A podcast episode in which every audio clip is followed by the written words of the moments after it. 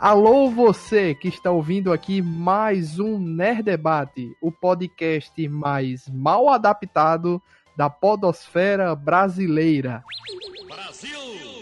E nessa semana vamos falar sobre os filmes que são adaptações de jogos de videogame.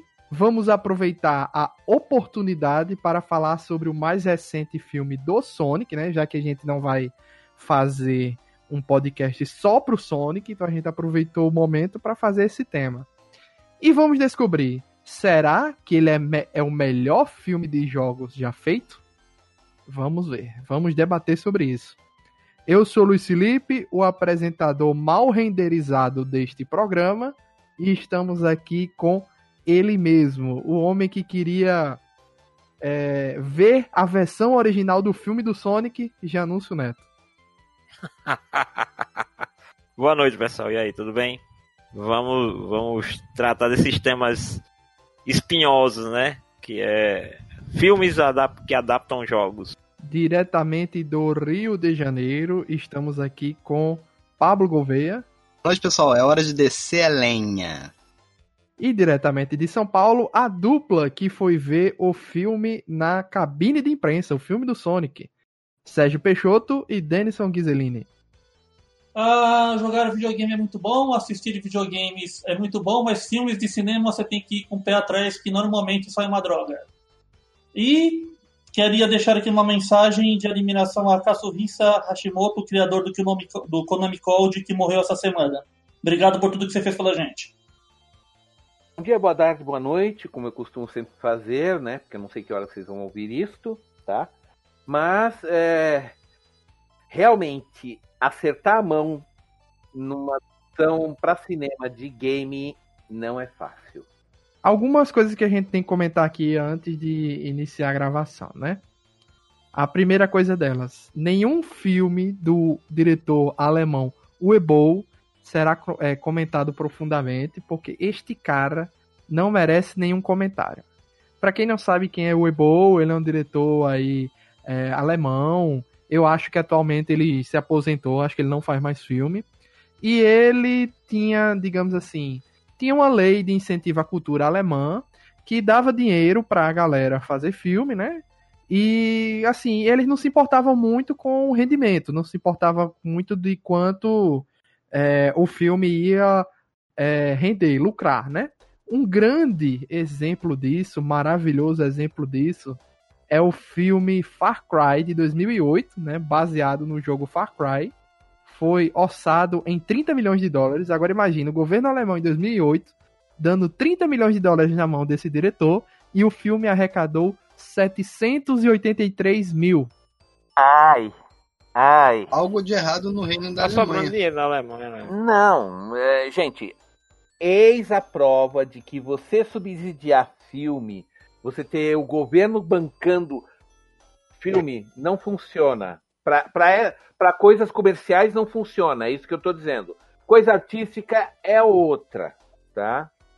Não, mas aí a questão, Peixoto, a questão não é essa. O problema não é o subsídio. É a qualidade do, do diretor. Primeiro, é a qualidade da produção. O cara pegou uma renda boa e produziu um filme ruim. A culpa não é do governo. Até porque o que a, o que a, Alemã, a Alemanha investe em cultura é, é, é, é, muito, muito, muito superior que o Brasil sequer pensa em investir em algum momento de sua história.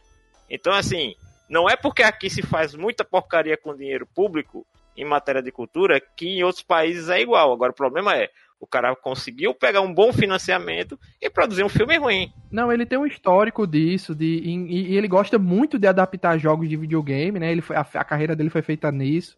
Tem jogo aqui do House of the Dead, Alone in the Dark, é, Postal, Far Cry, Blood Rain, Rampage.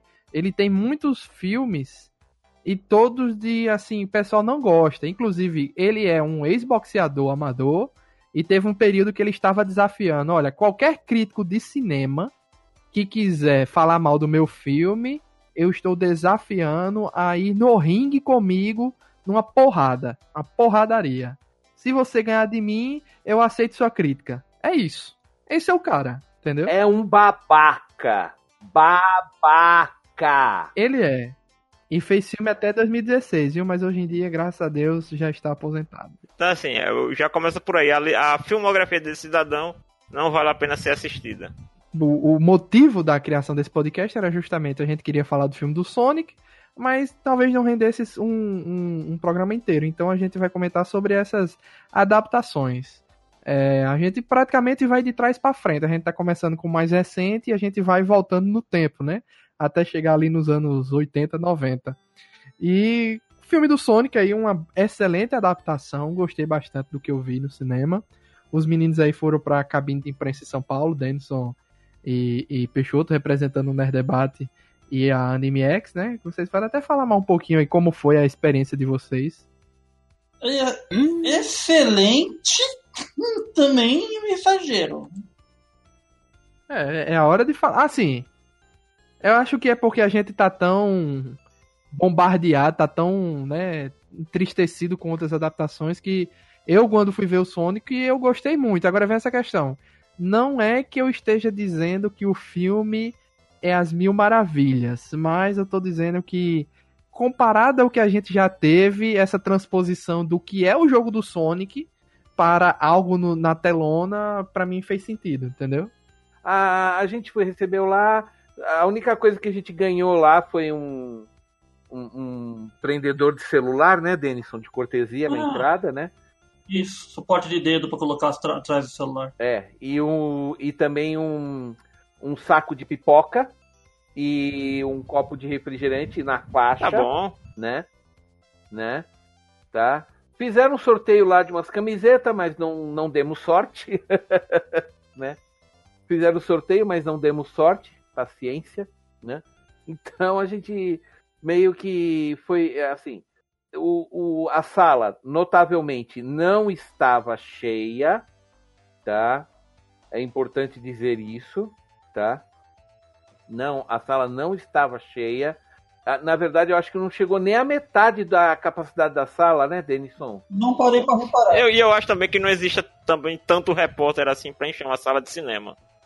Na apesar boa. de que críticos de arte Não. tem em todo lugar. Não. Sim. Eu, eu, eu estive, eu estive na do, do Elton John. Mas aí Eu quase depende do filme quase e depende do veículo chocada. também. É claro, mas o que, eu, o que eu tô dizendo é o seguinte: é que o Sonic não atraiu tanto quanto um Elton John. Não, E- eu assisti e- o filme do Sonic na estreia de tarde e tava vazio. Uhum. Eu assisti. Quantas pessoas na sala com você? Rapaz, umas 10, por aí, muito Até pouco porque mesmo. o filme, venhamos e convenhamos, ele já, já carrega, independentemente do resultado final, ele já carrega todo esse histórico de filmes mal, de games mal adaptados e toda aquela polêmica envol, envolvendo a modificação dos gráficos do personagem, né? Então assim, a galera já tava desconfiada. Aí já deu aquele rolo. O bicho, provavelmente muita gente deve ter pensado o seguinte: se os cabras não estão acertando nem o Sonic, imagina a história. Muito provavelmente deve ter sido o pensamento de muita gente. Aí o Sonic já tem aquele problema do Sonic Circle, né? Sai um jogo bom, sai um jogo ruim, adapta pro ocidente, jogo novo ruim, volta pro Japão. E Sonic nunca foi. Assim, vamos ser sinceros. Depois do final do, do auge da disputa Super Nintendo Mega Drive, o Sonic foi perdendo certa popularidade comparado com seus outros concorrentes. Principalmente em relação ao Mario, que era o grande concorrente do Sonic. Né? Então, assim, o, o- Sonic sempre foi assim. É, o, o personagem de nicho. Né? Quem era o fã da SEGA adorava Sonic, né? Mas nunca foi um personagem assim com um apelo tão forte. Pelo menos por aqui. Então, ele até foi. O problema é que a própria SEGA matou. É, esse é, o, é isso que eu tô querendo dizer. Nesse sentido. Tirando aquele auge ali da época em que tinha a disputa né, entre os consoles, é o que. E, e também teve uma população de muitos outros personagens, né? Que surgiram nesse. Entre. Na verdade, acho que na geração seguinte do, do Sega Saturno, do PlayStation e do Nintendo 64 foi a última geração que mascotes faziam diferença. Isso nasceu com praticamente com a geração 16 bits, depois perdeu força. Essa história de mascotes depois meio que caiu mesmo. É, e como a SEGA perdeu mas- a condição de fazer console também, né? Não tinha Uhum. muito como ela tá, tá fazendo. Colocar o Sonic em evidência. Tá, mas continuando falando do filme, eu, eu acho que o grande problema dele foi escolher o público, sabe? Eu, eles fizeram claramente um filme pro público jovem, o que é estranho, porque o Sonic. Jovem, tem- entenda-se jovem infantil mesmo, né? É, é, é que é estranho, porque o Sonic já não tem um apelo pro público jovem há muito tempo. Sabe? Não, ele não tá ali, ali com alguma represent- representatividade para esse público. E fizeram um filme para baratear os custos no nosso mundo, não no mundo do Sonic. O que é um erro geral da indústria de cinema pegar um mundo de fantasia e jogar no nosso mundo sem motivo nenhum muito bom, a não ser tem que entrar aqui e acabou, sabe? Isso atrapalha muito, muito na imersão. Mas é meio que a fórmula deles, né? Se você for pegar esse recurso de roteiro, fizeram até com o He-Man. Vamos pegar. É, é ele que eu queria dizer. Vamos pegar por aí. Sonic, ele, ele não inova no sentido assim, das escolhas e dos mecanismos que a história se aproveita. Né? Então, assim, você já viu isso até com o Pica-Pau, por exemplo. Eu acho que o melhor filme que, que trabalhou com isso, e eu, que eu acho que todo mundo aqui já deve ter visto, é Uma Cilada para Roger Rabbit. Acabei de pensar nesse filme. Foi assim. Mas por quê? Porque o mundo dos cartoons, né, dos desenhos animados, ele é um mundo paralelo com o dos humanos. Ele coexiste com o mundo dos humanos, né?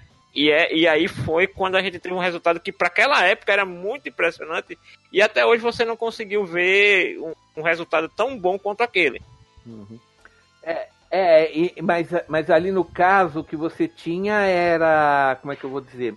Era uma coisa que foi criada desde o começo com a intenção de misturar filme com. Sim, Com a- o, o que eu tô querendo dizer é isso. E tanto, tanto que o próprio enredo tinha uma explicação do porquê dessa Sim, mesclagem. é, é né? isso que eu tô querendo dizer. Não, não é o fato assim do, do que a história conta, mas é porque ele foi o mais bem sucedido em, em fazer o que o Denison tá falando, que é a questão da imersão nessa fantasia. Que é o mesmo, é o mesmo questionamento que todo mundo faz dos filmes do Transformers. Todo mundo espera um dia um filme dos Transformers que se passe totalmente em Cybertron. Ah, de- tirando esse- esses detalhes de mundo, de adaptação, obviamente tem o fato que nós temos que lembrar que o filme saiu com um designer horrível, monstruoso, medonho, enfadonho do personagem, e a internet chiou, e a SEGA falou: para tudo, temos que fazer isso de novo, vamos deixar isso com mais cara do personagem do videogame. Deu certo, e se não fosse isso, o filme seria muito diferente os resultados de- do que a gente está vendo. Sonic ET Bilu. É, é, Então, Nossa, deixa eu essa- perguntar uma coisa. como, como o pessoal da Central chamou, né? O Sonic Cracudinho. Sim, fazendo uma abordagem mais séria. Então quer dizer o seguinte: independente da, da, dos efeitos visuais do personagem, a, a história não tem nenhum apelo. O que sustenta o filme é a motivação para ver o Sonic modificado. É pra Não. ver o Sonic. Ó, eles até tentam fazer uma história, mas é aquela história Então, bem mas é isso que eu tô querendo. É, é esse que é o ponto. A gente já entendeu que é uma história feijão com arroz, basicona. Tipo sessão da tarde. Uhum. Até porque a ideia deles era fazer um filme com censura lá embaixo para chegar ao o máximo de público. E pelo que Denison fa- falou, eles estão apostando no público de ocasião e não no fã hardcore ou saudosista como prioridade. Uhum. Porém, porém, tem um detalhe que eu preciso colocar aí, tá, o, o Luiz? O, o Janúncio, desculpa. Por isso que eu tenho que colocar esse detalhe, Janúncio. É, eles fizeram isso realmente focando no público infantil, tá? Mas é, é, quem é fã do Sonic que jogava lá nos anos 90, eles encheram de easter eggs e referências ao jogo Sim. Justamente para tentar agradar o máximo Uhum. possível esse público, mas este público não era o alvo Sim, preferencial. Entendi, não, isso aí eu entendi. esse, esse público teve sim sua parcela de, de, de premiação, de De satisfação, representação. mas de representação, mas não era o alvo da produtora. Que, que, na minha opinião, eu tenho que dizer, eles estão pensando da maneira correta. Se, fosse, se eles fossem querer lacrar com os fãs, fazer uma coisa 100%. Irmão, não usa esse termo. Esse termo é muito chocoso, velho. É muito chocante. É horrível lacrar, Tá. velho. Se, se, eles, se eles quisessem só só emplacar, só pegar o pessoal que era o público. Era melhor lançar o streamer. Exato. Era lançar uma versão streamer do que lançar no cinema, porque o não ia dar bilheteria bastante. O fã do Sonic não sustentaria financeiramente um filme desses. Na, na verdade, vamos ser bem sinceros. É, público de games, único e exclusivamente de games, não é, é motivador comercial para nenhuma produtora. E esse, para mim, é o principal motivo de tantas alterações das adaptações das histórias de, cine, de, de games para o cinema. Por quê? Porque eles dizem, esse nicho que é o que adora isso aqui, só, só rende dinheiro no videogame. Essa galera não sai de casa para ir ver no cinema. E aí é onde a gente começa a ver as mudanças para tentar angariar o máximo de gente possível para dentro do filme. boatos de teoria da conspiração, que digo logo, não acredito nesse boato, de que o Sony tosco que foi divulgado no, nos materiais de divulgações iniciais foi de propósito para todo mundo falar do filme, para quando lançar o filme o pessoal ter a curiosidade de ver o Sonic reformado. Eu acho, eu acho que foi isso, cara. Na minha opinião, sinceramente. Sabe o que é isso? Eu, eu, eu já vi isso na prática bem recentemente, bem aqui em João Pessoa. O cara faz uma porcaria, certo? Ele faz uma porcaria, repercute porque porcaria repercute. E aí ele tem a, a brilhante de dizer, não, mas isso é um marketing reverso. A gente fez propositalmente isso para gerar polêmica, para que todo mundo falasse e fizesse propaganda. É, isso aí já pra mim é desculpa esfarrapada depois que a merda foi Exatamente. feita. Entendeu? É o cara pegar algo que deu errado e tentar maquiar como se fosse um- uma sacada de gênio. É, até porque eu lembro que o do Sonic gerou uma repercussão extremamente negativa. Uhum. Eles adiaram o filme e correram atrás pra refazer em outro estúdio e no final de tudo esse estúdio que refez o filme foi fechado. né? Agora sim, Falou. um- uma coisa que vale ressaltar em relação a, a toda essa polêmica, e foi uma coisa que a gente comentou até quando estava decidindo fazer esse- essa pauta, que o, o Sonic, ele, é- ele, independente da qualidade do filme, ele é um divisor de águas na indústria do cinema, porque ele é o seguinte, ele é um, o primeiro grande exemplo aonde a pressão de fãs é, fez com que o filme fosse modificado e deu um bom resultado financeiro. É, atualmente ele tem um orçamento de 85 milhões de dólares e no mundo todo arrecadando 265. Tá bom. Então, assim, ótimo. para a expectativa dos caras é isso aí mesmo. Só, só- só explicando. Fui, já, já tem uma conta rápida que é preciso ser feita aí, tá? É, não é porque você. O filme custou 85 milhões, certo? Só que para ele se pagar, porque você tem que lembrar que tem todos as- os custos também de divulgação, a parte que fica com o cinema, a parte que fica com as distribuidoras, os contratos internacionais e tudo mais, tá? Com, com que- foi dito o seguinte, que se o To- Sonic batesse em 250 milhões, ele já tinha pago e dado, ele já tinha pago e começado a dar lucro. Lembrando que Certo. para o que interessa Então. nessa conta, Peixoto, porque você está levando em consideração a bilheteria mundial. Mas o que Correto. conta para o, o estúdio é a bilheteria norte-americana. É só o que interessa, porque ah, a nível de mundo, o estúdio vai dividir com todo mundo. Entendeu? Então, assim, qualquer filme feito nos Estados Unidos, o que conta para ele é a bilheteria caseira. É, o- a ideia deles é pelo menos se pagar nos Estados Unidos e o que passar disso é lucro. O que eu tô vendo aqui é que nos Estados Unidos eles fizeram 128 milhões e no redor do mundo 137. Então, ele já se pagou nos Estados Unidos e a partir daí, a partir de agora, já passou o quê? Du, é, duas, três semanas. A partir de agora não vai, não vai ter mais nenhuma explosão de, de arrecadação, não. Então, vai, vai ficar nessa parte. E mesmo. agora eles vão visualizar lucro em streaming e no home video. É o que eles vão projetar para o futuro. É, pro, pra repercussão negativa que foi antes, tá ótimo isso aqui. Inclusive, eu não sei se vocês passaram isso durante o filme, é, eu ficava sempre observando, gente, essa cena aqui com um forte apelo para a fofura do Sonic seria muito tosco com o Sonic totalmente feio que era antes, Pô. entendeu? Eu sempre fiquei pensando Ah, nisso o filme todo. Sim, eu, não, eu pensei várias vezes, eu pensei, meu, essa cena com aquele Sonic cracudinho, pelo amor de Deus. Vocês viram viu? dublado? Não, a gente viu legendado. que é Ah. nossa? Eu vi dublado, parece que a, a maioria dos cinemas no Brasil está chegando apenas dublado, porque estão levando em consideração que é um filme para criança, né? E Exato. a dublagem, o Sonic está com a voz, entre aspas, a voz original do filme, porque a voz original do Sonic, que é a voz do Gaguinho, né? Aqui no Brasil, do dublador do Gaguinho. Uhum. Hum. E ficou muito bom, a dublagem está excelente. Até a, da dublagem do Jim Carrey tá muito bom, tá, tá maravilhoso. A- Desculpa, eu- digamos que a dublagem me fez é gostar mais do, do filme. Só uma coisa, me esclareçam. É o dublador do Riei, Isso, o Cristiano Isso, Torreão. Cristiano Torreão. Ah, tá, tudo bem, só pra constar. Não, peraí, não, não, não, não, não. É. É outro, é outro ator, esqueci. É outro dublador, Hum. esqueci. Ah, não é o Cristiano Não, não, é outro, então, é outro. né? Tá, É o Manolo Rey. Isso. Manolo Rei. Isso, tá, tudo bem. É isso. Quem quiser mais comentar alguma coisa, pra mim, assim, é o que a gente comentou no início do, do programa. É, eu acho que como adaptação ficou muito bom. Você, assim, não esperava nada também demais, né, do filme do Sonic, nenhuma revolução, meu Deus do céu, que filme maravilhoso, quebra de quarta parede ou coisa assim.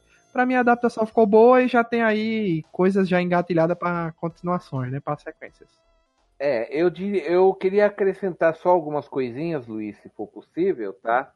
E eu não sei se o Denison vai querer acrescentar algo na sequência depois do que eu falar, né? Tá? É porque vão, vão lembrar só uma coisa, tá? De todos os filmes de game, esse foi o que lucrou mais, é o que deu mais certo financeiramente, certo? Ele, tá- ele, ele tá aí, o valor já passou de 250 milhões, o que é ótimo, o que é ótimo. Tudo indica que isso vai estimular uma continuação. Se vai ter ou não o Jim Carrey na continuação é outros 500, né? Mas é, se a gente levar em conta todos os outros game, adaptações de, de games para cinema, esse foi o que se saiu melhor. Mas deixa eu fazer uma pergunta. É, ele tá dito que ele foi o filme que mais lucrou, é, assim, levando em consideração o quanto foi investido de o quanto foi arrecadado, né? Porque eu tô vendo aqui que o, é, o orçamento de Detetive Pikachu foi 150 milhões e arrecadou no mundo todo 433 e nos Estados Unidos levou prejuízo, entre aspas, né? 144. Então, assim, é levando em consideração quanto foi investido versus o quanto arrecadou, né? Sim. Exato. É, é, é, É, aí, né, é é é nessa matemática. Porque, por exemplo, Ah, tá. Fazendo. E, por exemplo, Detetive Pikachu faturou muito mais ao redor do mundo. Né? Pelo que você tá falando. Hum, Sim. Então aí é, aí é, é assim. mas- É uma coisa que geralmente a indústria do cinema faz, eles divulgam a matemática que lhe favorece. Entendeu? Por isso que a gente, quando vai fazer essas pesquisas, então a gente tem que levar assim, o, em, em que âmbito ele foi tão bem sucedido. Então, assim, ele é o melhor no quesito custo-benefício. Quanto eu paguei para fazer e quanto eu tô faturando em cima. Né? hum, Certo. correto. Porque, por exemplo. Detetive Pikachu, pô, aparentemente, foi um filme mais caro de se fazer e faturou muito mais, mas em compensação, o- a avaliação do custo é, é, é muito diferente. Por exemplo, porque geralmente filmes de terror faturam, quando fazem sucesso, dão muita bilheteria? Porque eles são extremamente baratos. Extremamente baratos. Assim, até vamos pegar um exemplo. It a Coisa, que foi um que teve uma produção um pouco maior, ainda assim a- o custo dele é muito aquém de outros filmes. Então a bilheteria que ele arrecada é muito superior ao, ao que foi feito com ele. Né? Eu acho que a gente pode aproveitar que a gente já tá falando de Detetive Pikachu e logo pra ele, né? Sim. Lançado em 2019. É, também é um filme muito aguinha com açúcar, né? É, o mais interessante desse filme é ver como os pokémons foram adaptados para aquele mundo. Ficou muito bacana. Muito bacana mesmo. Inclusive, alguns deles usando a arte é, de um... Tem um ilustrador que durante alguns anos fazia muita... é, Adaptação é? realista dos Pokémons. adaptação, é, fanart de adaptações realistas do- dos Pokémons e trouxeram isso para o filme, né? Contrataram o cara para fazer o design dos, dos personagens e ficou excelente. Agora já o filme é bem água com açúcar tal. Ryan Reynolds, o dublador do Pikachu. É interessantezinho, mas assim, não tem muita coisa do universo de Pokémon que a gente conhece, entendeu? Basicamente é pra agradar o pessoal dos Estados Unidos. O que eu tô querendo dizer é que Detetive Pikachu ele não é uma adaptação de nenhum game da franquia. Ou existe o game do Detetive Pikachu? Tem, tem o game do Detetive Pikachu. Ah, tá certo. Eu não sabia. Só que é outra pegada diferente do, do que o filme foi mostrado. Mas a ideia, mais ou menos, de ter um Pikachu detetive com aquele chapeuzinho tal, Sherlock. foi de onde veio essa ideia. Uhum, É, tipo Sherlock. entendi. E tem um motivo no filme para o Pikachu falar e só o, o garoto ouvir. Tudo isso tem justificativa. Uhum. Mas mesmo assim é muito água com açúcarzinho, bem mediano. É tão mediano quanto o Sonic. Não É, tem é- nada é de novo, de- é um filme que bate e que por tabela tenta agradar ou pegar dinheiro do público consumidor do jogo, mas a produção é feita para criança, para o público infantil. É engraçado, né? Eu acho que é uma constante que a gente vai ver em quase todos os filmes. A maioria deles é de mediano para baixo. Nunca tem um que, né, se, se destaca por, por ser algo revolucionário, diferente. Ou que tem tal. um, Tudo- tudo- assim, uma coisa que eu tenho um problema com filmes de adaptação de games é o mesmo que eu tive com alguns dos primeiros filmes de quadrinhos. Então, de novo, a gente tem esse problema que são os estúdios que eles tentam a- a abraçar um público maior, que não é o público de games, né? E a gente sempre encontra interferências nessa, nessa busca, né, por esse público maior no conteúdo. Então, assim, às vezes a gente tem é, games que tem conteúdos e roteiros extremamente bem feitos, bem elaborados, mas os estúdios de cinema subestimam. Subestimam isso e tentam trazer o conteúdo desses jogos para o público médio, médio para baixo. Sabe? De pré-adolescente para baixo. Você acha que ele subestima o Muito, público dele? Muito. Eles subestimam muito.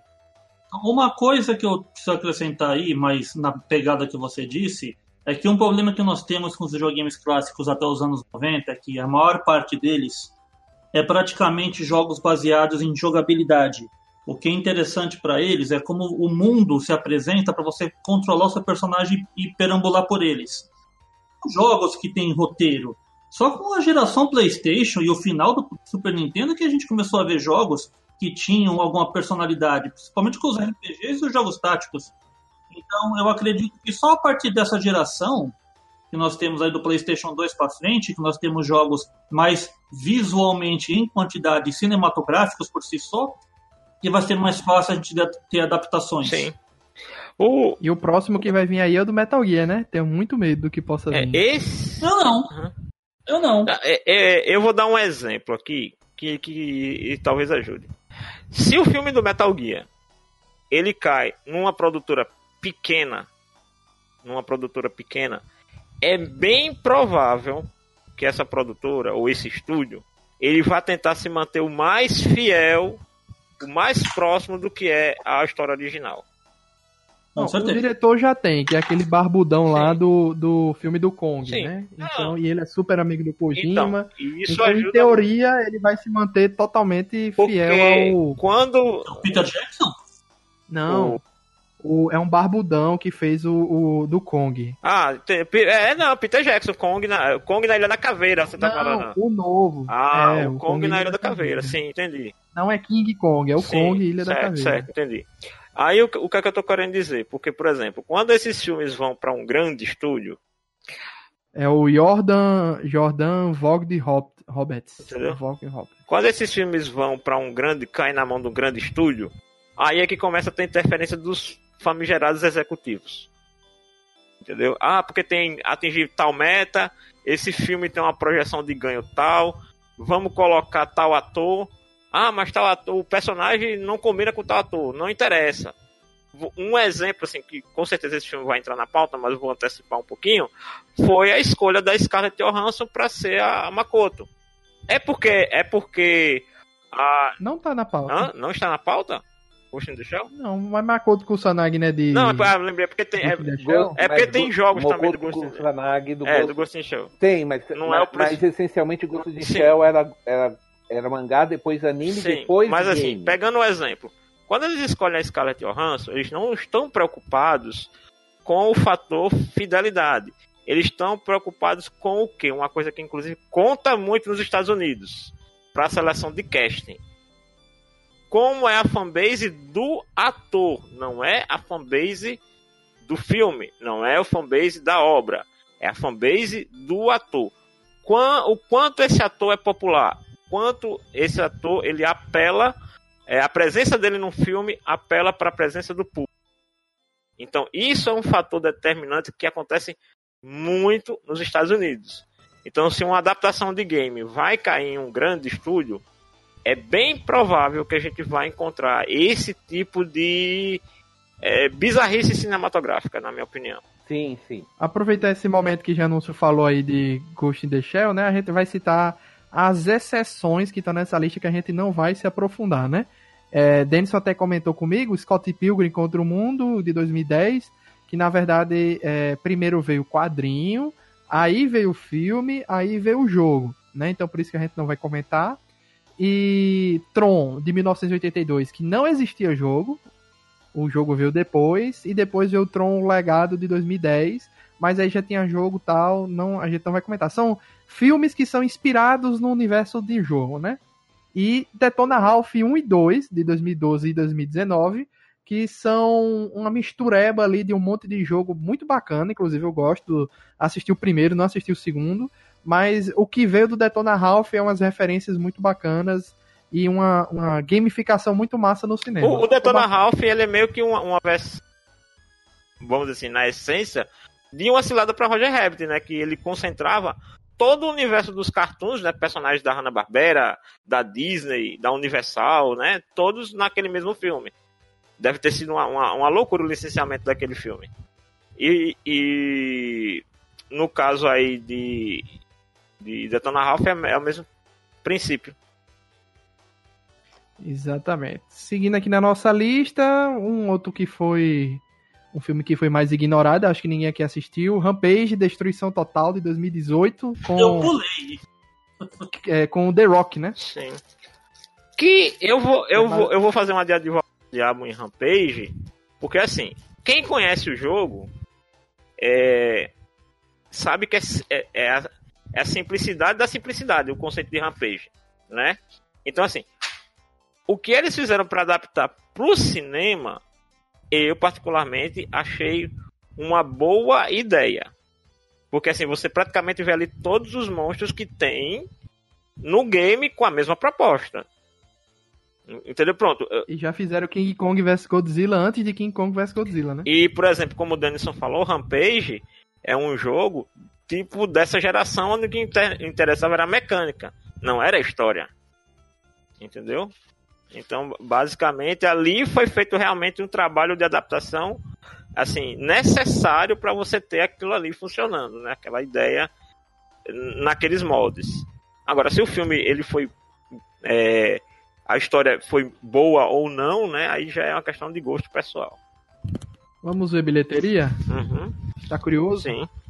Vamos lá. Bilheteria foi o orçamento do filme 120 milhões de dólares e no mundo todo arrecadou 428. E nos, Foi e nos Estados Unidos? 101. Foi negativo nos Estados Unidos. 70, 75% veio do mundo. Assim, então, assim, mas, mas foi um, um abaixo por pouco, né?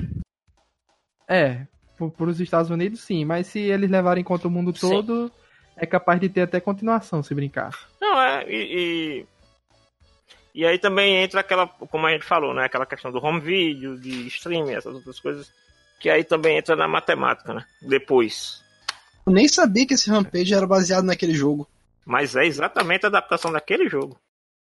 Se você não dissesse, eu não ia saber nunca. Eu tinha visto. Eu até respondi uma pesquisa online que tinha que ver o trecho do filme e eu não associei. Tranquilo. Os próximos aqui da nossa lista, a gente começa a entrar na parte mais polêmica desse programa, né? A gente já tá chegando na explosão da polêmica. É, Lara Croft Tomb Raider de 2001, Lara Croft Tomb Raider A Origem da Vida 2003 e Tomb Raider A Origem de 2018. Eles gostam desse nome Origem, né? Mas. Para É, é- é o nome em português, né? Sim, é o nome em português. Tá explicado a preguiça dos caras. Podia ser uma aventura muito louca, né? Uma arqueóloga do barulho. Vou ser sincero, não vi esse mais recente, não. Mas entra aí uma questão que a gente já comentou aqui no Nerd Debate, não se você vai lembrar disso. Há uns dois ou três anos atrás, é, a gente comentou que alguns jogos, como o próprio Uncharted, é, Last of Us, eles são jogos que pegam a inspiração cinematográfica, trazem para o jogo e fazem uma experiência cinematográfica no game, certo? Que é o que também as Tomb Raiders recentes nos games fazem. Quando esses jogos voltam para o cinema, ou seja, ah, vamos fazer o um filme do Uncharted, vamos fazer um filme do Last of Us, fazer um filme do Metal Gear, porque Metal Gear é bastante cinematográfico, o que resta? Se já veio do, do, do uma experiência de cinema pro game, o que é que volta? Eu acho que esse é o maior problema desse, desses filmes, desses jogos cinematográficos. Mas eu acho que aí eu tenho uma resposta para você. Não sei se é a resposta que vai lhe satisfazer. É, vamos pegar de novo o, os dois primeiros Tomb Raiders que era com a Angelina Jolie. E vou, nesse quesito, eu vou me agarrar de novo ao que o, o Denison colocou aí na conversa. Que é o quê? Os, os primeiros jogos da Lara Croft, assim, era basicamente é aquele, pegar o tesouro, tá, desafio, aquela coisa toda. Não tinha um, um conceito cinematográfico de história. Era aquela aventura básica, né, de atingir o objetivo e pegar os tesouros. Indiana Jones. Exatamente. Quando você vai para Angelina Jolie, qual é o propósito do filme da Angelina Jolie? Tornar real, né? As pessoas veem em carne e osso aquilo que eles sempre sonharam nos games. Então a Angelina Jolie foi escolhida pelo shape. Que menos foi quadrado, nem... né? É, exatamente, assim, foi a, a, a né, a, a, tornar carne aquilo que era bits. Então a Angelina Jolie, quando ela tá no, no, no foi selecionada para o filme, e você vai ver a caracterização dela, é o shape. Ela foi pelo shape.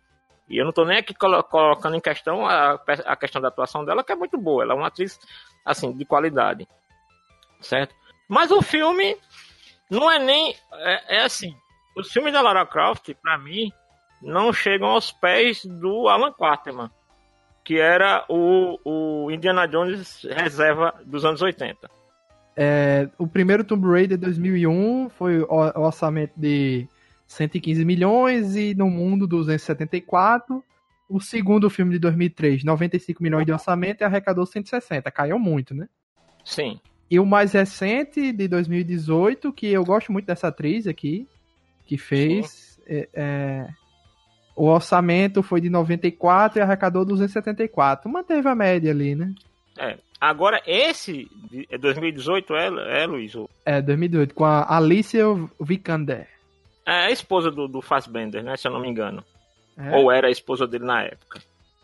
É, esse a gente aí já tem um, aquele problema que eu falei de, de subestimar o que foi criado pro game. Ainda são casados, Janus. Pronto. Então o que acontece? É, o, o, quem jogou o game sabe que a história é extremamente rica e é muito legal. A do primeiro jogo principalmente. Aí você pergunta, e o que é que esse filme traz de volta? O que é que esse game que bebeu tanto em, em roteiro e tudo, cinematografia e tal, implementa isso com esse... do remake, do reboot agora? Do remake, é isso, da é, Eidos. É muito é. bom mesmo esses, esses então, primeiros. Aí você diz, então assim, se ele bebeu tanto no cinema para se produzir um game tão bacana, o que é que adaptando esse jogo para o cinema, o que é que ele vai trazer de volta para o cinema? Não teve nada, né? Aí é que tá. Aí o, o grande problema é, é, começa justamente pelo seguinte: as pessoas das, da indústria cinematográfica não acreditam que aquela história daquele jogo vá ser interessante para as pessoas que não conhecem o jogo. Mas o roteiro ali é muito bom. O roteiro do jogo é muito bom, assim. Não tem o que você não colocar pro cinema. Você pode acrescentar coisas, né? Porque aí tem muita coisa de gameplay que você vai ter que cortar e você vai ter que adaptar. Mas a essência da personagem tá muito bem transportada para os dias de hoje. E quando você vai pro, pro cinema, eles fazem toda uma descaracterização que não funciona. É, é, a Lara Croft no, no, novo game, ela, ela usa a fortuna dela para investir no, no, na busca pelo pai e, e tudo mais. Então, assim, ela já é detentora da herança do pai, né? E ela começa seus primeiros passos como arqueóloga. Então, ela tem uma equipe maior, ela tem lá os companheiros dela que trabalham para ajudar. Foi lá fora. Aí o que acontece? Quando você chega pro filme, o filme você vê uma Lara Croft com voto de pobreza, provavelmente ela tentou ser franciscana, hum. né? Porque ela renega a herança do pai, que não tem lógica nenhuma, e aí e, e, e vai mostrando o quanto ela é fraca, porque ela não é uma boa lutadora, ela, ela nunca consegue vencer do, do mestre dela, que não é nenhum pai mei, mestre de academia ali de, de bairro, né? E aí quando você vai, ela, ela não tem dinheiro, não tem o, navio de pesquisa que aparece no game, ela, ela vai com um, um navio que dá tétano só de você olhar para ele, com, com um cara que também não sabe o que tá fazendo, tá procurando o pai também.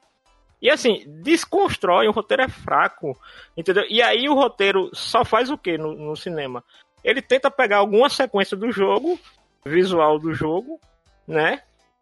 aqueles momentos como tem no Uncharted, naquela né, cena de perseguição e tal, e tenta repetir. Pra aí botar no trailer e aí tentar atrair o público que jogou. Eita, essa cena tá igual com o jogo. Vamos ver. Aí a galera vai quando chega lá a história não tem nada a ver com o, o, o jogo. Muito triste. Entendeu? E isso que é um grande problema. E isso foi repetido com Assassin's Creed. Aconteceu a mesma coisa com Assassin's Creed que é o próximo da nossa lista. Né? né? E em partes, em partes aconteceu com, com o Warcraft. Né? É, são exatamente os próximos dois que a gente vai comentar aqui. Assassin's Creed de 2016, que teve um orçamento de 125 milhões e arrecadou 240 milhões. É, esse aqui é bem triste, porque a ideia da Ubisoft sempre foi ter um, um universo compartilhado de assim quadrinhos, livros, jogos, é, é onde tudo, tal. Eu não, nem lembro se tem animação de algo de Assassin's Creed. Tem, tem animações. Curtas metragens de animação. E jogos de estilos diferentes, tem uns jogos AAA, tem uns jogos que são plataforma, é, side scroller, plataforma. E quando a gente vem pro filme, eu pensei que eles iam fazer algo para integrar a esse universo deles que já existia, mas eles fizeram um negócio totalmente que não, não encaixa de jeito nenhum, né? Acho que eles tentaram fazer uma experiência ah. única no cinema. É, foi feito pela 20th Century Fox. Não deu, velho. Muito um Estúdio grande.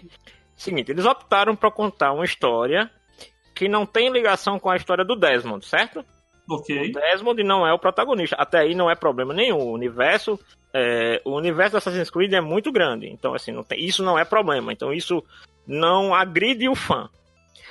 Sendo que a melhor coisa do Assassin's Creed é to... se o filme fosse todo passado nas memórias genéticas do Aguilar, né, que é vivido pelo Fassbender, seria o filme perfeito de Assassin's Creed. Toda parte do passado é extremamente bem feita, é extremamente coerente com os jogos. O grande problema onde eles fazem assim, tudo que eles não poderiam errar e eles erraram é no presente.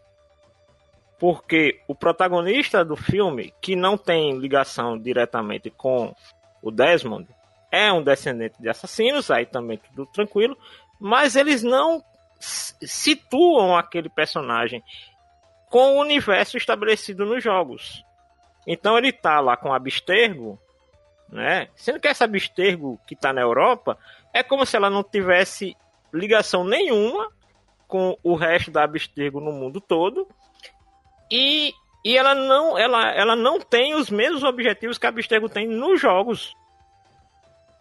Eles querem encontrar uma das maçãs do Éden para tirar da humanidade o livre-arbítrio. Usando o poder da maçã do Éden. E é o seguinte, e, e quando você vê, até inclusive eu mandei é, para o, o, o, documento lá da pauta, é, eles cortaram muitas cenas do filme que fariam esse presente visto na história ser um pouco menos é, confuso. Porque é, na prisão, lá no laboratório que tem da Abstergo, eles fazem um bom trabalho de referências, aparecem várias armas, várias referências a, a jogos de, de, Assassin's Creed. E existem outros assassinos que são presos lá, são cativos. Em dado momento na história, é, o protagonista ele começa a ter aqueles lampejos né, de estar tá usando o Animus, que também é uma única coisa muito boa do filme, é a ideia do Animus que eles criaram, que é, justifica porque o, o, o, personagem no presente ganha as habilidades do personagem do passado. Faz sentido. Entendeu? Não é como no jogo que você fica deitado numa cama e de repente vira um super assassino. E aparecem os os personagens dos jogos como ancestrais desses assassinos que estão no laboratório. Então você vai ver um assassino que ele apareceu no Black Flag, você vai ver um assassino que apareceu no Liberation. Você mas isso ver... é nas cenas cortadas que você. Exatamente. E ah. detalhe, tem uma menina lá que tá no filme, que é aquela que anda com o livro, eles cortaram todas as cenas importantes dessa menina, que essa menina, dentro dessa prisão, ela serve como se fosse o líder dos assassinos, que todo, toda casa dos assassinos tem um líder. Então essa menina, ela faz toda. O livro dela é cheio de anotações que faz referência a histórias dos assassinos. Que a gente conhece dos jogos. Mas uhum. tudo isso foi cortado para tentar entregar o quê? Um filme de prisão. Ah. É, foi bem triste mesmo. Depri deprimente. Eu Agora... saí do filme muito e, decepcionado. E, bicho, Denison, a, a, a maçã do Éden, né? Encontram. Aonde está? Você sabe que para encontrar uma maçã do Éden nos jogos é a maior dificuldade do mundo, né? Sim, é o destino final do jogo. É, não, a maçã do Éden que os caras estão procurando esteve todo o tempo dentro do caixão do Cristóvão Colombo. O que, que tem a ver o Cristóvão com isso? Não, o como a maçã do Éden chega no Cristóvão Colombo faz sentido. O que não faz sentido é ela ter ficado esses séculos todos dentro de um caixão de um personagem histórico que foi estudado durante muitos e muitos e muitos anos. Ah, um final totalmente Dan Brown, sabe? Código da Vinci, somente. Sabe? Somente. Então, assim, pra quem é fã, fique só com as cenas do passado e as cenas dele no ânimo são muito boas. E uma cena bem legal do filme, que é quando ele faz o juramento para entrar na, na ordem dos assassinos no filme. É o personagem do presente. Porque ele é ordenado pelo espírito de todos os principais assassinos, assassinos do passado. E entre eles aparece assim de relance o Ezio. É, é, Denison citou aí pra gente colocar na pauta os dois filmes do Doom, Doom Sobrevivência de 2005 e o Doom Aniquilação de 2019. Eu não vi nenhum. É com The Rock, né? O de 2005 é com The Rock. Que é uma experiência em primeira pessoa, não sei o que, um negócio mais diferente. Tem um Kaúba. E eu juro assim, nunca joguei Doom e nunca assisti esses filmes. O que, é que vocês têm a comentar sobre? Uh, é, são, o, o, o Annihilation, infelizmente, eu não vi, mas o primeiro, infelizmente, é um filme de estação espacial onde o que importa mesmo da história também é cortado, sabe? O, a única coisa que parece que tem relação com o filme é que quando tem uma suposta invasão alienígena por causa de um portal, que deveria ser pro inferno, e eles têm dois minutos de cena em primeira pessoa, você dando tiro com as armas. Sabe? Assim, é, foi muito mal adaptado. E esse Aniquilação de 2019? Infelizmente eu não vi. E detalhe, eles fizeram a mesma coisa que fizeram com o Tomb Raider. A cena em primeira pessoa é a que ganha mais destaque no trailer do filme. Uhum. Pois é. é o, o, outro filme polêmico aqui da nossa lista, Warcraft, O Primeiro Encontro, filme de 2016. Que, Isso é, que... Esse foi incentivado a não assistir. Esse aqui, acho que Denison não era do Nerd Debate na época, a gente gravou, né? É, era na época que Vikings estava no auge, Ragnar Lothbrok no auge. Aí, não, vamos pegar o ator que faz o Ragnar, vamos colocar ele de personagem principal como líder dos humanos em Warcraft e tal. Eu não conheço o universo do Warcraft, nunca joguei os jogos. Quer dizer, World of Warcraft joguei um pouco, um pouquinho. Mas o filme teve orçamento de 160, arrecadou 439 por causa da China. A China salvou esse filme totalmente de levar um. E lembrando que ele foi, ele foi produzido pela Legendary, né? Nossa, a Uhum. China devorou A China esse foi filme, responsável cara. por simplesmente é, quase a metade do, do orçamento do, do, do Faturamento. faturamento total. 225 milhões é só a China. É à toa que É impressionante. te- não é à toa que é lá o caso dos jogadores que morreram só de jogar. É impressionante. E o filme não é bom, bicho. É, a gente gravou até aqui com pessoas muito é, viciadas desde o primeiro Warcraft. Conhece a história. Arthur Bárbaro participou aqui, Sim. eu lembro. É, conhece a história de cabo a rabo. E eles comentaram o quanto ficou estranha essa adaptação. Ele, ele primeiro ele foi dirigido por um fã dos jogos, certo? Ele foi dirigido por um, que inclusive se eu não me engano era o filho do David Bowie, né?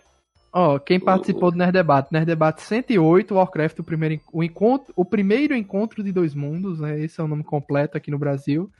Participou é, eu, Márcio, Janúncio, Arthur Bárbaro, Peixoto, Danilo Estrela, Augusto Terto e Wallace Anderson.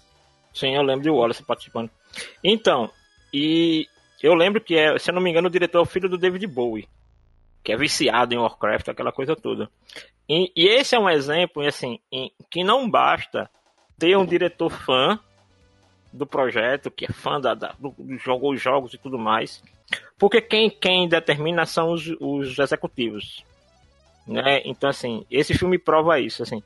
Porque, visualmente, eu acho que o grande erro desse filme em matéria visual foi ter inventado de mesclar humanos com os personagens em CGI. Se fosse um Hum. filme todo em CGI, ele teria sido. é, eu não vou dizer. Pra mim, ele não entra no Vale da Estranheza, Luiz. Não, mas, não pra, entra. mas pra muita gente que é leiga, entrou. Entendeu? Sério? Muita gente, eu acho que pra muita gente que não é acostumada com jogos. Mas você tal, sabe onde, onde foi que ele entrou, Janúncio? Como você disse aí. Os humanos é, são todos humanos mesmo, né? Sim, é isso que eu tô dizendo. Só que eles erraram muito porque, primeiro, eles colocaram uma orc, que é a, a Garona, Uhum. é, sendo uma humana de maquiagem tipo a Gamorra, de Guardiões da. Galáxia. Sim, E colocaram os outros orcs sendo personagem de CGI. exatamente. Então, entre os orcs em si, já gerou uma estranheza. Aí eu Sim. lembro muito bem que tem cenas que bota a Garona junto do do, Do rei. Anduin Lotar, né, do Sim, que é o Lotar, prota... uhum. que é o, o que faz o Ragnar, né? Colocam eles lado a lado, em alguns momentos ela tá do mesmo tamanho dele, em alguns momentos ela está bem maior que ele. E o certo seria ela ser maior que ele, porque ela é Sim. uma orc, certo? Ela é uma meia orc, na verdade. Uma meia orc. A armadura dele também ficou muito estranha, porque é muito grande e não tem lógica É. aquela mobilidade que ele tem. É porque também. a armadura Tá, do... tá parecido com o game. É, esse é que é o problema, porque o, o game, ele não usa, é, vamos dizer, uma anatomia clássica, certo? Então tudo nele é meio exagerado propositalmente para o jogo, ok? Quando eles transportaram isso para o cinema, eles mantiveram os exageros nos orcs, que estão muito bons, mas nos humanos eles tentaram fazer uma mescla do jogo com a realidade. Então, imagine o seguinte, imagine alguém tentar adaptar no mundo real a armadura de Hipnos e Thanatos. Vai dar no mesmo, sabe? Então, assim, é... e no, em ideia de roteiro, eles, de novo, não seguem à risca o roteiro que está no jogo. Porque, assim, quando eu ouvi falar de, de, de Warcraft, eu até tive uma esperança que eu também levei para Assassin's Creed, que era o seguinte: Ubisoft e qual é a Blizzard, né? A Blizzard vão fazer filmes preocupados nos fãs, não estão preocupados com a bilheteria fora do, do cenário de fãs. Eu digo, opa, então isso é, uma- é um bom sinal. Então, assim, eles não estão preocupados em fazer dinheiro com o cinema, porque o dinheiro deles vem dos jogos. Então, eles vão entregar para os fãs uma experiência cinematográfica, mas que não está nem aí preso com o, o- a bilheteria a nível de negócio. Então, eles vão fazer os roteiros bem fiéis aos jogos. Aí, as duas, no- nos dois casos, em Warcraft foi um pouco menor, é, que eles foram, vamos dizer, 80% fiéis à, à ideia dos jogos, né? Não foi tão radical quanto foi com Assassin's Creed. Mas, de novo, cederam, mudaram para tentar agradar alguma coisa para alguém. E aí não foi o que eles tinham prometido. Foram dois filmes extrema, é, simplesmente filmes comerciais que dependiam de bilheteria para se sustentar. Entendeu? Tanto é que eu ouvi dizer durante um tempo depois, não, essa, é, o Warcraft vai ter uma sequência que vai ser só para o mercado chinês. Né? Porque lembre que a, a Legendary foi comprada por, pelos chineses. Pera aí, vai ter mesmo? Porque isso, essa não. história eu escuto desde o lançamento do filme e nunca. Não, exatamente. A história é sempre foi vinculada a essa. Principalmente depois que a Legendary foi comprada pelos chineses. Mas a gente nunca mais viu nada nesse sentido. Nunca mais houve nenhuma conversação nesse sentido. O que, de novo, eu acho que empresas. É, pronto, é, alguém aqui já viu um filme chamado Assassin's Creed Lineage? Já ouvi falar. Pronto, Assassin's Creed Lineage é a história do pai do Ezio como assassino, certo? Foi um filme live action feito nos mesmos moldes de 300 de Esparta e que foi lançado no YouTube como uma série, mas você encontra ele completo. É excelente. É a melhor coisa que você vai ver em live action de Assassin's Creed já feita na sua vida.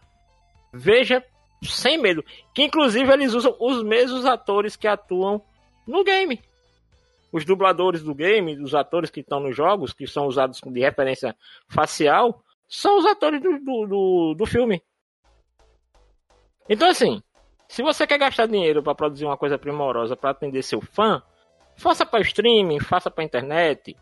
Não vai se aventurar no cinema se você não vai entregar aquilo que o fã, que é o cara que coloca dinheiro no seu, no seu investe no seu projeto, quer ver. Exatamente. Na próxima adaptação aqui de filme, Angry Birds 1 e 2 de 2016 e 2019. Eu vi só o de 2016 e como adaptação tranquilamente excelente, perfeito. Eu gostei muito do primeiro. O primeiro é bem divertido, pega o clima do filme, conseguiram dar uma história, algo impossível de ter uma história para funcionar, mas um uhum. jogo totalmente baseado em mecânicas, né? É, a história é tão simples, ah, os porcos roubaram os ovos dos pássaros, os pássaros têm que resolver isso se atirando contra as estruturas que estão os porcos e derrubá-los. E alguém inventou uma história para isso. Ficou muito bom. Ficou muito ficou bom. bom ficou bom, é divertido. Não vi o segundo, eu vi só o primeiro, mas divertidíssimo. E botaram, se eu não me engano, Guilherme Briggs faz o Rei dos Porcos, né, nesse filme. É muito. É muito divertido mesmo o filme. Não e tem agora um terceiro no... filme, não? Hã? Não tem um terceiro filme, não? Não, o segundo é de 2019. São dois por enquanto. Ah, tá. Não, não, é porque eu me lembro de ter visto recentemente um trailer de Angry Birds, então se é de 2019 foi que a gente deve ter visto no passado em algum momento. É, muito bom mesmo. É, é, ah, tá aí. De todos esses aqui, eu acho que é um, de adaptação, acho que é o melhor de todos. Adaptação e qualidade, né? Deixa eu ver como é que foi o, o bilheteria. bilheteria dos dois. Vamos lá. O primeiro de 2016 teve um orçamento de 73 milhões, arrecadou 352. Olha só. E o segundo, orçamento de 65, arrecadou 154. Um fracassão, né? Sim. Ainda mais comparado ao primeiro, né? Fracassão uhum. mesmo, o segundo. Então, Eu até me lembro que o segundo ele não, tá, ele não é baseado é, no jogo. Ele é tipo uma historinha, ah, tem o, o, que no caso são os porcos que tem que se aliar com os pássaros contra outra, outra espécie. Mas tem lá. isso no jogo, tem um dos jogos que é isso também. Uhum.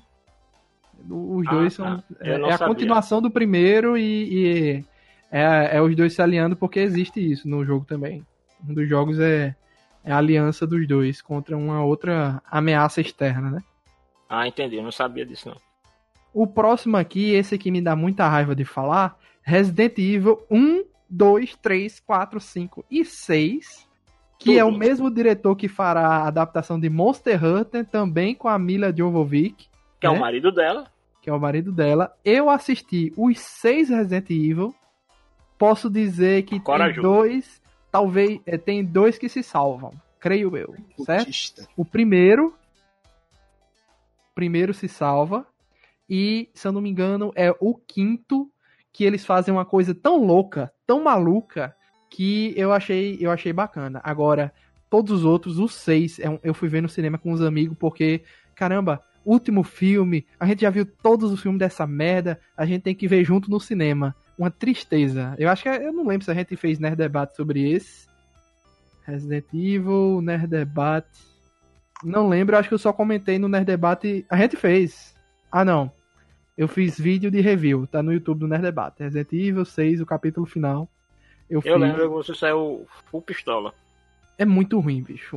E, e- e todos os filmes parece que eles inventam aquela desculpa de o que a gente fez no filme anterior, ignore porque a gente tem uma nova justificativa. Todos os filmes praticamente é isso. Sabe? É como se ele não tivesse uma não fosse realmente uma continuação do outro. É como se o diretor toda vez mudasse de ideia e mudasse o plot e a história e os personagens continuam os mesmos tal. E o primeiro é uma, uma adaptação melhorzinha, na minha opinião, porque é um filme que ainda tem uma, uma certa semelhança com o jogo, né? Algumas referências ali. O quinto é porque ele faz uma loucura tão grande que eles vão pro subterrâneo. Olha só a história. Tem um subterrâneo que a empresa é, tá fazendo simulações. Eles clonaram todos os personagens do primeiro filme e eles ficam fazendo simulações com esses clones desses personagens em, loca em ambientes controlados. É isso. E a Mila tem que escapar dessa, dessa loucura. É isso. Então, ele é uma desculpa para trazer todos os atores do primeiro filme de volta. E, e eles tem uns que usam um soro de super soldado lá para ficar extremamente forte. E tem umas batalhas massa. Somente. O último, tristeza, né? Ignore to- totalmente. Não, nem vale a pena assistir. Não sei nem se vocês tiveram coragem de assistir algum deles. Não no cinema. Assisti o primeiro até o terceiro, depois eu desisti. Assisti o primeiro e, se não me engano, o segundo ou o terceiro. Mas O segundo é o que tem o, o Nemesis. Sim. O segundo é o que tem o Nemesis. Fico devendo, Ah, então eu vi os três devendo porque, eu não vi tinha nenhum, o viu? que, é, que ela enfrenta o. Aquele vilão do primeiro no final. É, aquele de óculos, esqueci o nome dele. Mr. X? Não, é o Wesker. Isso, Wesker. isso. Velho, o Wesker tá vivo até o último filme, pô. Eles inventam desculpa após desculpa pra esse cara não morrer e tá sempre vivo e tá sempre vivo. E É tipo o vilão de James Bond. é, no final a desculpa é clonagem.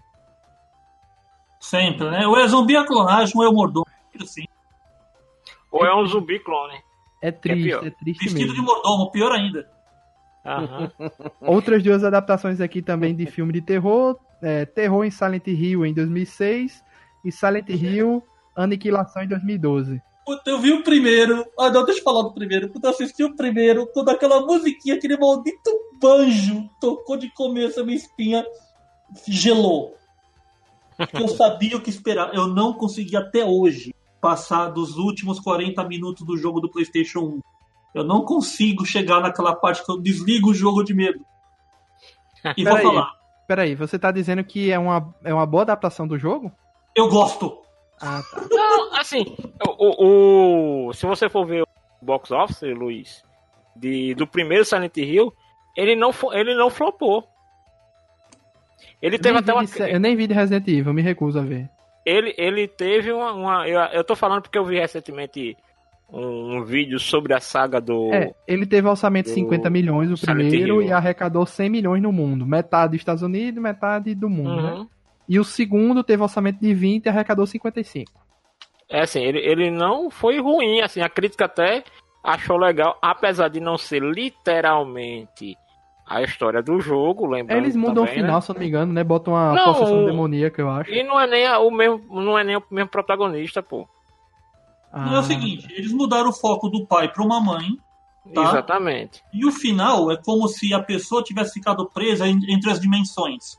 Sim. Porque no jogo você tem lá um, evento que quando toca uma sirene de ataque antiaéreo, o Sim. mundo se torna o mundo das trevas. Sim. Então, aparentemente, o final é inconclu- inconclu- inconclusivo do primeiro filme. Que a, a pessoa É. não sabe o que está acontecendo. Ela nós- volta, ela volta para casa, inclusive, se eu não me engano, no final é isso. Ela retorna para casa, mas o marido não a vê. Então, assim, É. ela tá presa num, num- numa dimensão paralela, é, é como se tivesse assim. é, co- a- as duas estivessem juntas, sendo que ela tá numa, num plano e ele tá no outro. Isso. Entendeu? tá? Mas é assim, o filme tem as referências, tem os bichos legais, E faz sentido. faz sentido. O bicho mestre que eles têm que enfrentar ali é meio estranho a existência e Sim. as motivações dele, tá? É meio Uhum. estranho. Até porque, Mas vemos e convenhamos, Silent Hill, os monstros de Silent Hill, se a gente for transportar as motivações e a criação de cada um pro cinema, vai dar mais 18, né? Nossa, mas 18, não dá. Não dá. Então, assim, por isso assim que a adaptação foi bacana Oi? em comparação com o material original. Eu acho que o grande mérito desse filme é que ele é um filme que, que se você assistir o jogo, você tem as sensações de perturbação do jogo no filme. Que o filme é... É. bizarro, o filme é estranho, o filme dá medo, o filme é bem ambientado, os personagens reagem bem às situações. A cidade é a cidade do jogo mesmo. Nossa! Assim, você, você compra a ideia que aquela é uma história paralela à história do jogo. Sim, parece que é Silent Hill se passando em outro ponto de Silent Hill, igual é o Hum. do 1 pro 3. É muito Sim. legal isso. Sabe, assim, você compra essa ideia. Então, assim, ele funciona bem. Eu não lembro do segundo. Eu, eu acho que eu vi, mas eu não lembro. Não tenho não pude detalhes o dele. Certo? Porque, se eu não me engano, o segundo é o que tem o Pyramid. Porque o Não, destaque. primeiro já tem. Primeiro Ah, já, já tem. tem? Ah, é, porque tem ele tem as enfermeiras. Porque assim, o monstro do, do, do primeiro filme que fez mais sucesso foram as enfermeiras, assim. Tanto é que tem um monte de cosplay das Sim. enfermeiras, né? Então, até isso- hoje, até hoje.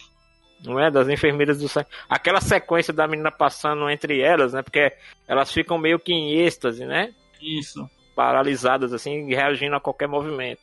Não, o filme tem umas sequências de, de, assim, no, no propósito do suspense e terror, ele funciona bem. Se você consegue entender ele como um filme de terror, a parte do jogo. Uhum. Sem, mesmo quem É nunca um filme jogou, Funciona bem como filme isolado. Eu gosto dele. Uhum. É, sim, Peixoto colocou aqui, Luiz, eu não sei se foi. Se você chegou a lembrar do filme do primeiro. No primeiro não, dos dois filmes do Final Fantasy. Os, o, quais foram? Foram o O, Evil Within e o Final Fantasy VII Adventure Children. sim, É. o Advent Children e tem aquele primeiro que. É, aquele primeiro filme, eu posso falar, assim, não sei se vocês foram, mas eu vi no cinema. Eu também. né? E eu, eu vi no cinema porque assim, na época a MTV colocava esse trailer a duas vezes a cada bloco de comerciais. E, bem, eu tive a chance de ir na pré-estreia, até porque a gente estava fazendo aquele pacote promocional, né? Tá? Com um detalhe curioso que eu não. que, que pouca gente sabe, né? Foi, foi o pessoal que estava lançando o Final Fantasy, o filme, a produtora, a distribuidora, que nos procurou para fazer alguma coisa juntos Uhum. Na época. Porque o que eu lembro de, desse filme Final Fantasy, ele é assim, ele, como alguns outros filmes, ele só existiu para vender tecnologia. Porque na verdade ele não tinha nada a ver com o enredo. É assim, ele só tem, ele se apropria de alguns elementos de Uhum. Final Fantasy para criar uma ficção científica para americano ver. Uhum. É só isso. Só. E, e- e, assim, e é uma ficção científica daquelas que se acha muito cabeça. Uhum. Ele tinha uma pretensão interessante, eles queriam que aquela personagem do filme fosse uma personagem recorrente de outros filmes, não do mesmo universo, é como se fosse uma atriz virtual. Sim, Sabe? É, Ah, sim, e eles, eles investiram uma grana preta no desenvolvimento dela. Não, exatamente. assim, é- Toda é- high-tech na época. aquilo ali nossa. era o, o máximo que se tinha em computação gráfica para cinema. Naquele era momento era naquele era- momento era o ápice. absurdo. Por isso que eu tô dizendo que foi um filme feito para vender tecnologia. Isso. certo? Então, assim, é, mas ele não, ele só se apropria de alguns elementos de Final Fantasy. Tem lá o Cid, tem lá aquele conceito do, do Gaia, né? Para quem conhece os jogos, você vai lembrar, ah, eles usaram isso, aquilo, mas assim, não tem nada a ver com qualquer jogo de Final Fantasy. Quando é, isso e, e assim, e quem foi fã que foi esperando ver alguma coisa dos jogos ali, quebrou a cara. Ah, com certeza. sabe? Porque muita gente, muita gente foi seca lembrando de Final Fantasy VII. Não, Já tinha oito na época, né? Já tinha é, oito na não, época. assim, já tinha ele não, assim, época, todo né? mundo sabia que assim, é, ele não era adaptação de nenhum jogo. Isso aí ninguém foi às cegas pro cinema. Se alguém foi achando que era adaptação de algum jogo, pela caridade. É porque não viu Uhum. trailer nenhum. Mas ele assim, ele, ele não, não é ambientado em nenhum universo que as pessoas conhecem, que os jogos já contaram, entendeu? Ele não é como o Silent Hill, entendeu?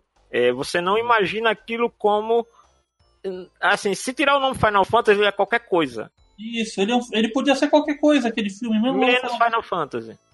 Aí Uhum. quando finalmente e de novo pro mercado japonês dos cinemas japoneses e pro mercado de home video, eles fazem Final Fantasy Advent Children, sequência de Final Fantasy VII.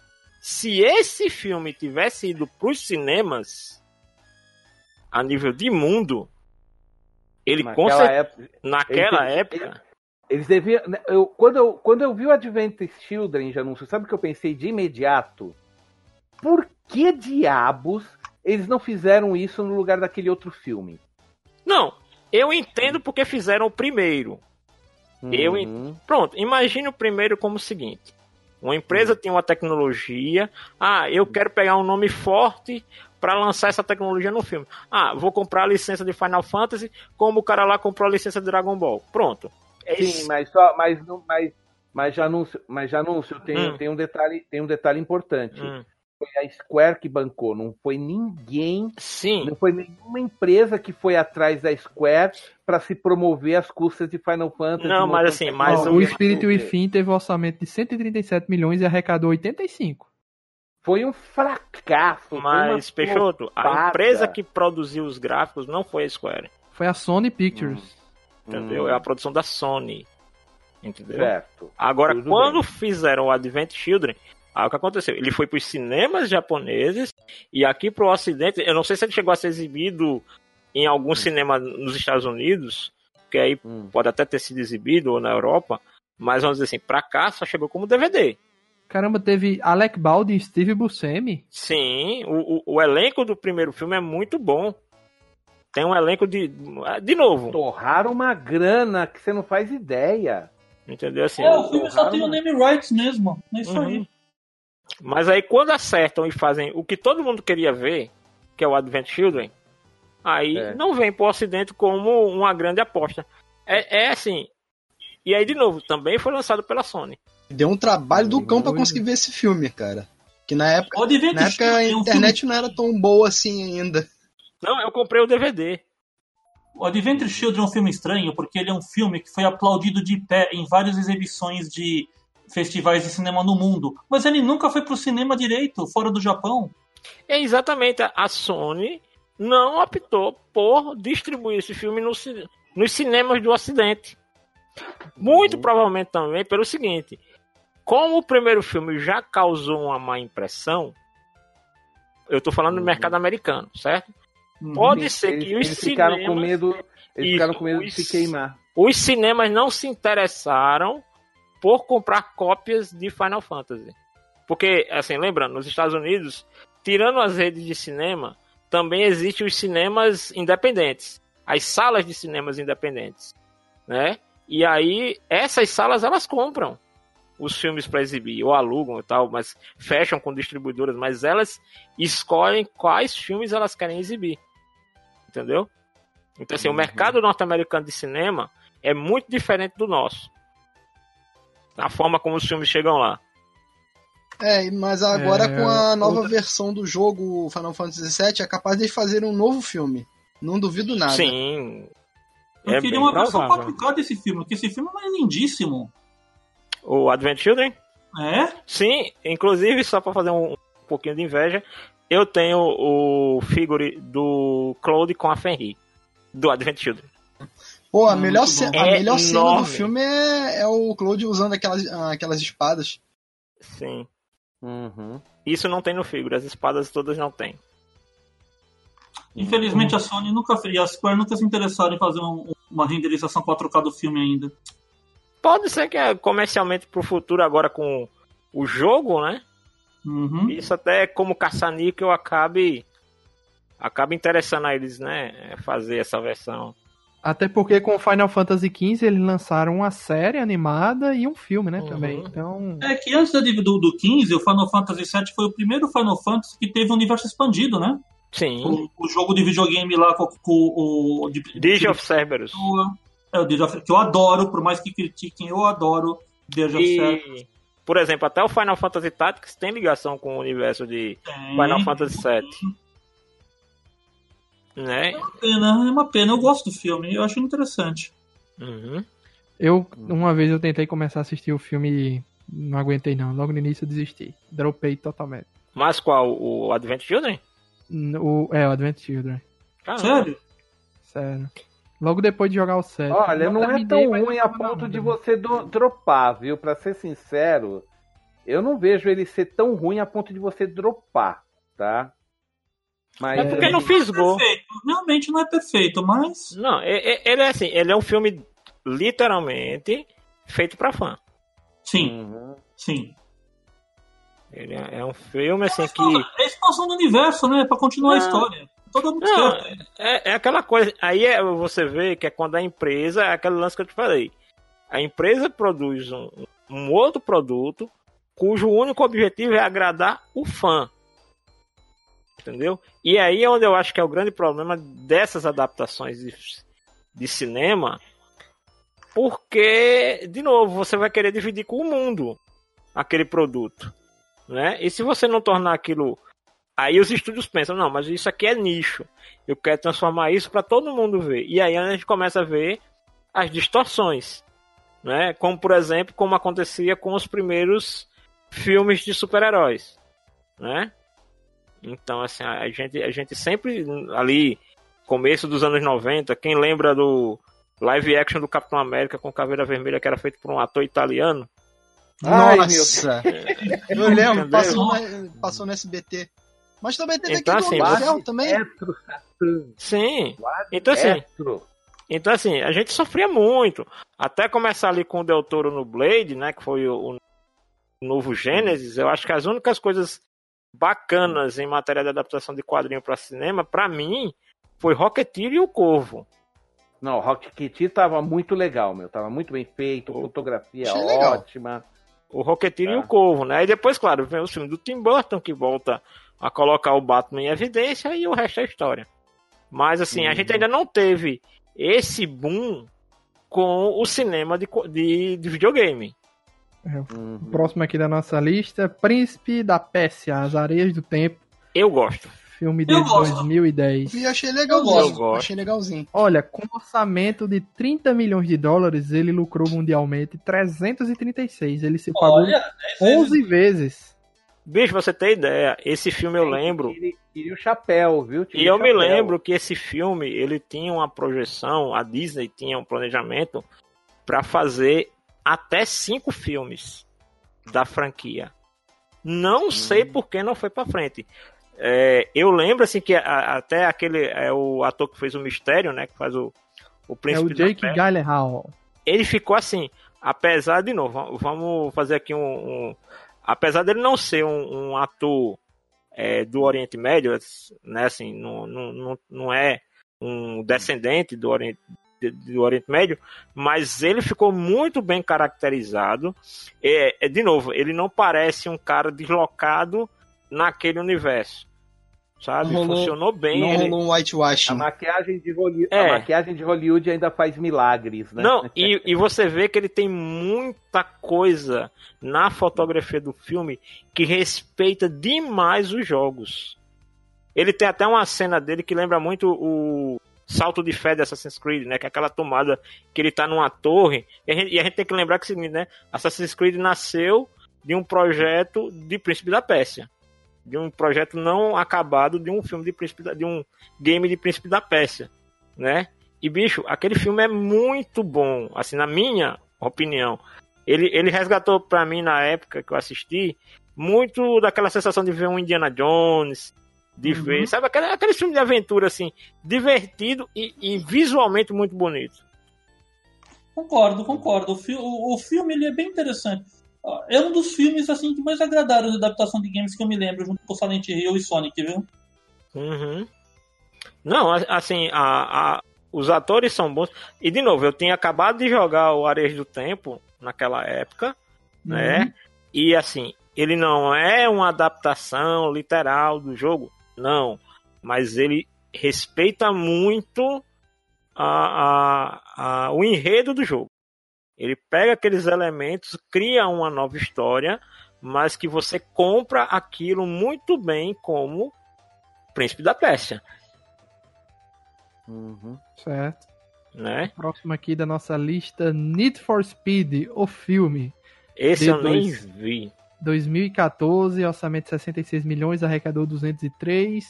É, entra aquela questão, se Velozes e Furiosos já era algo ali vindo do, do Need for Speed dos games, aí eles resolveram fazer o Need for Speed deles mesmos, da Walt Disney, e trouxeram o Aaron Paul no, no auge lá de Breaking Bad, mas não, não rendeu muito não, né? O pessoal não comprou muito essa ideia, né?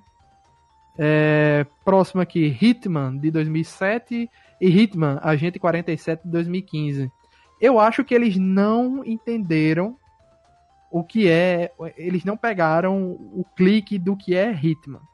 Porque os remakes agora dos, dos jogos, né, que estão sendo feitos em reboots da franquia, nos dois Hitmans atuais, eles pegaram exatamente o que é a ideia de Hitman.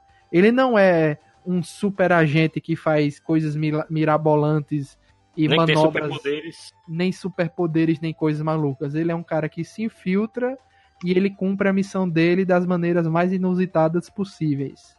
E Uhum. os dois jogos que relançaram recentemente, que os, os reboots da franquia, Eu assisti. excelentes, os jogos são, São excelentes. E os filmes, até esse novo reboot aí de 2015, parece que eles não entendem mesmo o que eles tentam transformar o cara num- em algo é, totalmente James Bond. sobre-humano, né? Nem James Hum. Bond, eles tentam transformar o cara em algo sobre-humano, né? E Sim. só pra ver aqui como foi o dinheiro, né? O primeiro teve Uhum. orçamento de 13 milhões e arrecadou 101 de 2007. Esse segundo teve orçamento, oh meu Deus, tá certo? Não. É, o primeiro não tem não tem orçamento do primeiro e arrecadou 101 milhões. E o segundo, 2015, teve orçamento de 35 e arrecadou 82, né? Foi um fracassinho da 20th Century Fox. Eles não entendem, é impressionante. Eles não pegam a. Não, e, e- e assim. E visualmente, assim, é aquela coisa, eles acertam no visual e erram no. né? Porque os dois atores se passam bem como o Agente 47, não é isso? Sim. Visualmente os atores são bons. Assim, eles entregam aquilo que. Eles entregam até um- um- os agentes até um pouco mais. é, como eu vou dizer assim, com mais vida do que o próprio agente, agente do jogo, que é um cara extremamente fechado, né? Mas assim, eles erram no fácil. Aí também eu acho que é o seguinte, eles não têm coragem de fazer um filme do, do, do Hitman pra mais 18. É, acho que é isso mesmo. Eles tentam pegar todo mundo e terminam pegando ninguém. Essa ideia de que adultos não podem consumir filmes que não seja pornô, vindo pelo, pelo, pelo mercado americano, é nojenta. Puta que pariu. Esse negócio de, vamos fazer filme só PG-13 pra arrecadar mais, fica uma droga. Ai. De novo, isso é um problema, Denison, que eu comentei com Luiz algum tempo atrás, que é o seguinte. Quando os filmes do super-herói eles começam a dar muito certo, né? E aí quando começa o filme de super-herói a bater bilhão, isso é bom porque estimula a produção de mais filmes do gênero. Beleza. Mas qual é o lado negativo dessa supervalorização do gênero? Os filmes abaixo dessa média, é, a- vamos dizer, o mínimo tolerado aumenta. No- na mesma proporção que o, o índice estimado também cresce, ah, tal filme tem que ganhar um bilhão, perto de bilhão, a, a, a, a linha de baixo, a linha do ó, um filme tem que faturar pelo menos isso aqui para se pagar, também cresce. E precisou Entendeu? vir Deadpool pra mostrar que é possível fazer filmes mais 18 bons e mais 18 bons e, e lucrarem, né? É, por- porque é aquele problema que a, a- por exemplo, a, a Disney, ela nunca vai fazer a Disney com o selo Disney nunca vai fazer um filme mais 18. Entendeu? Então, assim, é, tanto é que o que tudo indica é que filmes como Deadpool, eles, eles terão o selo da nova Fox, né, que é a Fox sobre a administração da Disney. Mas ele, ele nunca receberá o selo Disney, nunca será um filme produzido pelo Marvel Studios, por exemplo. Entendeu? Então, assim, eles vão. Por exemplo, como Deadpool deu muito certo e como a, a Marvel recuperou os direitos de produção do Conan, eu queria muito ver um filme do Conan o Bárbaro mais 18. Agora o Conan mesmo, com fantasia, com monstro, sabe? Com odalisca, com, com Diaba 4. The Rock fazendo, né? Rapaz, eu daria, de, por exemplo, pro Conan eu daria de novo a chance pro Momoa. Botaram o Momoa na hora errada para fazer Conan. E detalhe, o Conan do Momoa não é ruim pelo Momoa. O Momoa entrega um Conan legal, que é o Conan dos livros. Que não é o Conan do Schwarzenegger. Deixando claro. Né? E Mas o aproveitando que já não está comentando aí de homens vestidos com roupas diferentes, né? Temos aí Mortal Kombat, o filme de 1995, e Mortal Kombat 2, a Aniquilação de 1997. O de 95. Nossa, o americano adora dar o nome de Annihilation para os segundos filmes. É, o de É. 95 não tem o orçamento aqui, mas ele arrecadou 122 milhões. E o de 97 também não tem o orçamento e ele arrecadou 51 milhões. a maior contribuição de Mortal Kombat 1 para o mundo foi a trilha sonora. ah, vai. Não, não, não, vocês ah, não, lembram? A música é legal, a música Não, é legal. vocês Vai, vai, lembram, vai, não sei se vocês lembram, que o último Mortal Kombat, ele teve um trailer de lançamento com um rap. A galera odiou esse trailer. Aí, a, a- aí eles trouxeram de novo, eles fizeram um novo trailer com a trilha do filme. Meu irmão, estourou a boca do balão esse, esse, esse trailer. Assim, eles estavam com tanto hate da galera que eles tiveram que apelar pra trilha sonora do Mortal Kombat 1 pra, pra meio que cair nas graças do povo de novo. Nossa, meu, foi, foi punk, foi punk. Ah, mas o Mas primeiro o, o primeiro filme é ele, ele não é ruim. Ele não é ruim. De novo, ele, ele não entrega o que o jogo é. Fato. E sabe quem mais não entrega o que o jogo é? Street Fighter de 1994. Estamos voltando no tempo, né?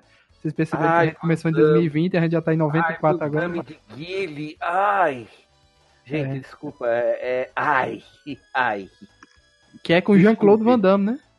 É. Raul Júlia. É, Caramba, falecido vi, Raul Júlia. Não, ge- gente, é, o Raul Júlia morreu depois de fazer aquele filme. E dizem que foi por causa dos exercícios que ele teve que fazer pra, pra ficar em forma pra fazer o. O Vega, Bison, como Não, ele já tava chama. doente, Peixoto. Já tava Peixoto, ele morreu de desgosto de ter feito esse filme, essa é a verdade. Ele Não, eu ia chegar lá, eu ia chegar lá já no o Denison, porque isso é uma tese que muita gente defende com fé. Ele morreu de raiva por fazer aquilo, né? Caramba. Dizem que ele morreu de É raiva. triste, mas é engraçado. A gente não pode tirar a razão, né, cara? É. Se a, gente É, vai a gente tá falando aqui de adaptações ocidentais dos jogos, né? Aham. Ah tá, senão a gente ia ter que falar do filme japonês Street Fighter feito pela, ah, pela Madhouse. E Pode não falar. esqueçam das versões chinesas, gente. Ah, que é são de morrer. Peraí, tem, tem filme chinês de Street Fighter? Nossa. Tem. Ah, Tem. eu lembrei de um chinês agora. Tem um de Dead or Alive. Você assiste, Nossa. você assiste e você quer furar os olhos, tá? É tão ruim assim? É de furar os olhos. Denison, fala pra ele. Não, vai. não, você tá maluco. Tem que falar você. Eu não. Jack Chan de Chun-Li? Meu, é. Meu, Não, esse é bom. chi- Não. Meu, é, é de furar os olhos, cara. Sério, sério. Você vai assistindo assim, você vai pegando assim o, as unhas assim, enfiando nos olhos, cara. Au! É live action, né? Nossa. É live action. Mas tem um, porque tem o um japonês Dead que vocês comentam- também, cara, que não deve ser É live action, apesar que ali não tem muita vida, entende? Voltei. Sim, o japonês que vocês comentaram é o Street Fighter de- de- desenho, né? Isso. Sim, o filme. Ah, tá. Certo. Termina com o Bison também um- indo atrás do rio de caminhão.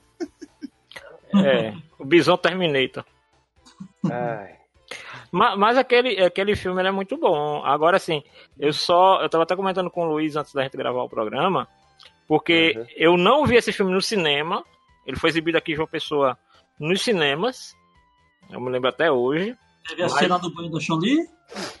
Não, porque essa versão do banho da Chun-Li. Não tem, tem, tem. A versão americana tem o banho da Chun-Li. Eles cortaram outras coisas que só tem na versão japonesa, mas assim, o que veio pro Brasil foi. Eu lembro que eu assisti em VHS, também foi entregue em VHS, distribuído Peraí, em VHS. não o live action do Raul Júlio, é o do Não, desenho. do desenho animado. E aí o que acontece? O, a diferença principal era na trilha sonora. Porque a Sony, quando lança Street Fighter pro ocidente, ele coloca todo o catálogo de bandas que estavam na Sony norte-americana. Ah, Então eles você sempre ver. fazem isso, eu odeio isso. Aí você vai ver Nossa, Korn. e é um som horrendo. Não, no Medonho. caso de Street Fighter, não ficou ruim. Porque a escolha das bandas, assim, Ficou. ficou, Não, ficou. pra quem conhece a- as bandas da época, você não via MTV na época. Então, pra gente que Tá. via MTV, via Street Fighter, você vê Street Fighter com Korn, com Alice in Chains, com, com como é aquela banda dos caras da Austrália, tem um, um trio australiano que, que também tava bombando, que inclusive a, a música do Ken Masters, que, que, Hum. que a música, assim, pegou muita gente pela música, entendeu? Agora, assim, te- teve cena de- é, cortada porque é, porque tem cena que só tem na versão japonesa, né? Que eu vou ser sincero, nunca cheguei a ver a versão japonesa de, de Street Fighter, o filme. Ah, puxa. Agora, Tá, expli- explicado. não, tá eu, entenda, eu não estou dizendo que a produção americana é melhor que a trilha sonora japonesa. Estou dizendo que a trilha sonora que foi exibida na época ajudou a alavancar a exibição do anime no ocidente. Isso é inegável. Entendeu? Porque Hum. pegou bandas que estavam começando a fazer muito sucesso na época né? Agora, por exemplo, voltando a falar do. Já falando do filme do Van Damme, o lamentável último filme do Raul Julia antes de falecer, Ai, né? É, tem um detalhe interessante. Para quem não sabe, né? Eu acho que muita gente sabe, mas alguns não sabem. A Kami do, do filme é a cantora Kylie Minogue. Your Disco Needs You. Exatamente. E, e o filme serviu pra alavancar ela, não serviu, não? É, porque na época ela só era conhecida na Austrália, né? Ela, inclusive, foi apresentadora de programa infantil na Austrália. eita. Uma coisa que eu gostei em Street Fighter foi a, a Ming Na Wen fazendo a Chun-Li. Ela ficou bonitinha, cara. Ela ficou bacaninha. Eu gostei. Ok. Ah, Tanto é que até hoje ela é conhecida assim, à primeira vista, como a menina que fez a Chun-Li. Né, né aqui tá em Agents of Shield atualmente? Exatamente. É que Ah, todo mundo tá. diz, ah, é a menina que fez a Chun-Li. E ela é a dubladora da Mulan do primeiro filme, né? Ela ganhou o prêmio Aham. de. Ela ganhou um prêmio. É um, é um prêmio que tem lá, é a Ming. Ming Na Wen. E ela ganhou um prêmio tipo. É, na Melhor atriz convenção- asiática. Não, na D23 ela, ela entrou como se fosse na, no Hall da Fama da Disney, que poucos Ah. estão lá, né? Ou Por seja, o exemplo, filme... sabe quem tá no, Desculpa. no- no- Pode falar. Sabe quem tá no Hall da Fama da Disney? E Quem? não foi pra Disney pegar o prêmio? O dublador do Scar, brasileiro, que faleceu já há algum tempo. Ele tá no Hall da Fama da Disney. Ele também? foi chamado para uma cerimônia na Disney como um dos melhores dubladores da Disney no mundo. Caramba. E ele Ele- dublou várias coisas, hein? É, ele, ele era o antigo locutor dos trailers de cinema. Né? Então, assim, nunca mais eu, fui- eu vi uma sala de cinema como antes. Mas, Aqui assim, é, é Disney Legends o nome da, da premiação É, e ela é. foi premiada em 2023 durante a D23 por suas contribuições 2023 não. extraordinárias. tá como Bolsonaro agora? Não, Tá falando na do futuro. D23 de 2019. Sim, 2019, não 2023. Não. E ela foi premiada por seus trabalhos extraordinários na Disney Company. E eu Aham. posso lhe dizer aqui as pessoas que estão na. na, na- é muita gente que está na, nas Legends da Disney, é, mas tem Hans Zimmer, é, Kenny Ortega, John Favreau, Robert Downey Jr., Christina Aguilera, Oprah Winfrey, Stan Lee, Jack Kirby, é, Eu, Mark depois, Hamill. Eu lembro que eu fiz uma, matéria no- na ocasião do falecimento dele, e eu peguei um vídeo, uma entrevista dele no YouTube, ele fala isso. E ele não foi simplesmente porque ele tem medo de avião, tinha medo de avião. Tá Double Dragon e Super Mario Bros. de 1993. Vixe, Maria, o pior Então, filme. em 1993 Ah, acontece um milagre e uma um desastre. Né? O desastre é Super Mario Bros. o filme e o milagre é o meu nascimento. Né? Super Mario foi o primeiro filme baseado em videogame no cinema, né? Deixa eu ver se tem dinheiro aqui, quanto arrecadou. Super Mario Bros. Meu Deus, que logo horrenda, bicho.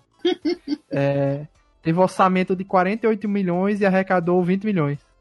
Velho, até hoje, os caras que trabalham nesse filme são zoados. Inclusive, o, o Luigi Leguizamo. é o cara do.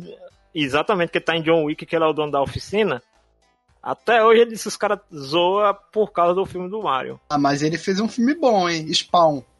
Como Violator. Não, o... não, meu Deus. Lembre dele de John Wick, que é melhor. Por quê? Ele tava tão bom no filme. Eu gosto de Spawn.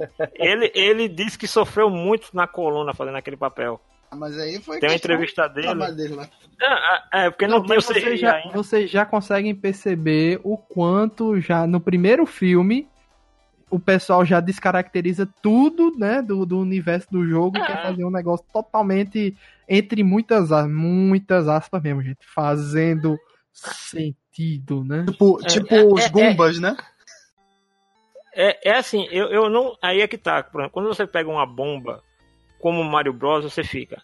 O estúdio, a Nintendo americana, porque a japonesa com certeza não teve nada a ver com isso. Que é o mesmo caso de Street Fighter, o filme live action. Não foi a Capcom japonesa que financiou aquele filme. Foi a Capcom norte-americana. Tanto é que você não vai encontrar entre os vilões nenhum americano. Um detalhezinho, né? O Mike Bison, né? O Balrog, o boxeador, ele tá entre os heróis, não entre os vilões no live action. Uhum. Entendeu?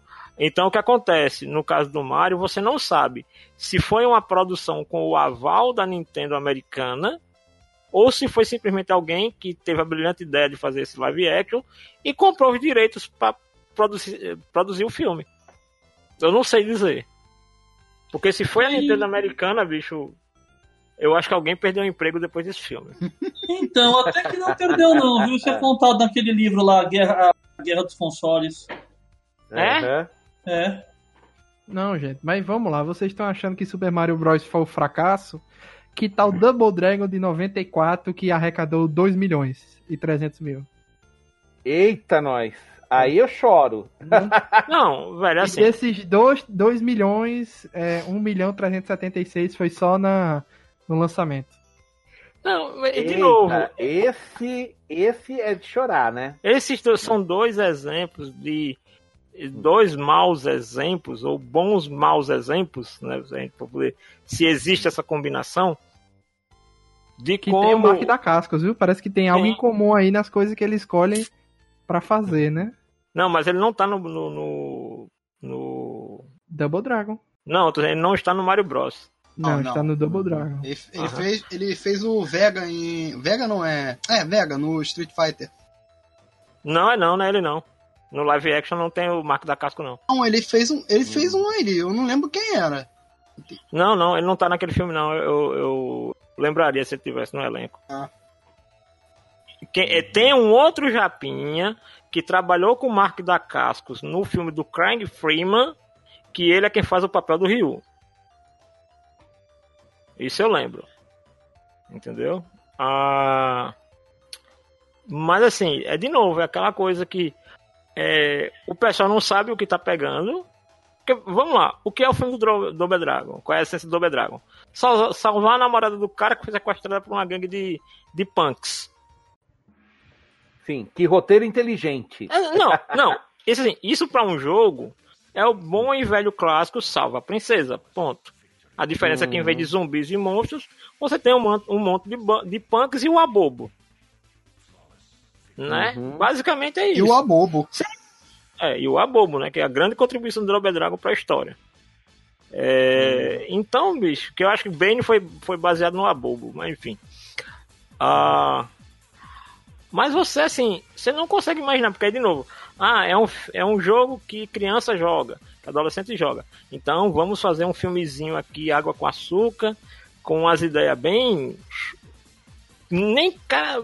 Bicho, nem filosofia de Karate Kid tem em Double Dragon. E, e o pior, né? E jogam tudo pro futuro, né? Que é um futuro meio cyberpunk, meio não sei o quê. E tem uma gangue. A culpa é sempre do futuro, né? Não, é, é sem, é assim. Parece que todo mundo vai pra Detroit, né? No filme que dá errado, né? Todo mundo tá em Detroit. E, e, e pronto, assim. E isso, e é aquele lance, isso vai desgastando o, o gênero como produto, porque nada de bem sucedido vai sendo feito. E aí você. Aí chega um estúdio grande, gasta mais dinheiro, e aí flopa. Sendo que ninguém olha assim, por que, que a gente deu errado? Eles nunca se fazem essa pergunta. Porque se eles fizerem essa pergunta com sinceridade, eles vão, vão descobrir que quem faz as coisas erradas são eles. Fizeram um jogo de luta Uhum. também, né? Sim, fizeram. Lançado pela SNK, inclusive. Não ficou nada a ver com o filme, né? Mas enfim. Mas pelo menos é um Também, jogo assim, legal. É, o, o jogo é mais interessante que o filme. Que só tem cena do filme na abertura. Aham. É, digamos que a maioria dos filmes que a gente comentou hoje é, bra- é pratica- praticamente assim, né? O jogo sempre dando 10 a 0 no filme. Uhum. Então é isso. Chegamos ao final aí da nossa lista dos, dos filmes comentados. Irei disponibilizar a lista nos comentários. Nos comentários não, na descrição do programa. E os links também que já não se deixou, que são as cenas deletadas de Assassin's Creed.